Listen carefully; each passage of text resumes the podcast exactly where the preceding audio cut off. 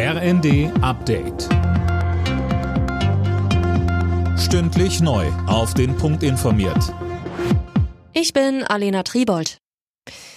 Nach dem schweren Zugunglück bei Garmisch-Partenkirchen ist die Zahl der Toten auf fünf gestiegen. Die Bergungsarbeiten laufen unterdessen weiter. Mit einem Spezialkran werden die umgestürzten Waggons aufgestellt.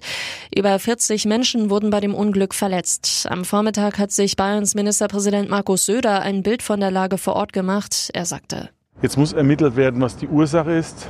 Ja, da sind die zuständigen Behörden dran.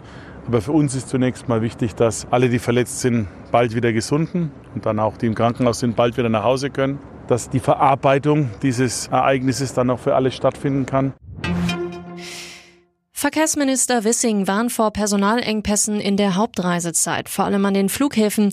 Der Bild sagte Wissing, viele Menschen wollen nach der Pandemie wieder reisen. Gleichzeitig hat die Krise aber auch dafür gesorgt, dass die Reisebranche zahlreiche Mitarbeiter verloren hat.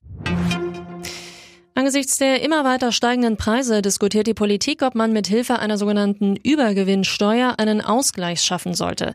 SPD und Grüne haben sich schon offen dafür gezeigt, Krisen- und Kriegsgewinner heranzuziehen, um das Gemeinwohl zu finanzieren.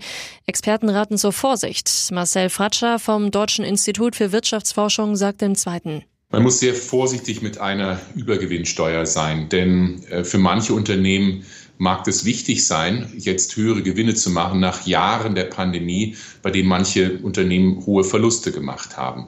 Deshalb eine Übergewinnsteuer sollte sehr fokussiert sein, äh, sollte sich wirklich auf den Bereich der Energie konzentrieren, vor allem von fossilen Energieträgern. Wegen möglicher Probleme an den Bremsen ruft Mercedes weltweit fast eine Million Autos zurück. Betroffen sind die SUV-Baureihen ML und GL sowie die R-Klasse aus den Baujahren 2004 bis 2015. Mercedes bittet Fahrer, die Autos erstmal nicht zu fahren, solange sie nicht geprüft wurden. Zum Auftakt der Nations League hat die deutsche Fußballnationalmannschaft 1 zu 1 gegen Italien gespielt. Die Italiener legten in der 70. Minute vor.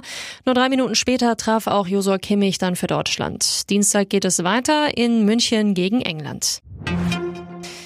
Tennisprofi Alexander Zverev hat sich bei den French Open mehrere Außenbänder gerissen, so die erste Diagnose. Der Hamburger war im Match gegen Rafael Nadal heftig umgeknickt und musste das Spiel beenden. Alle Nachrichten auf rnd.de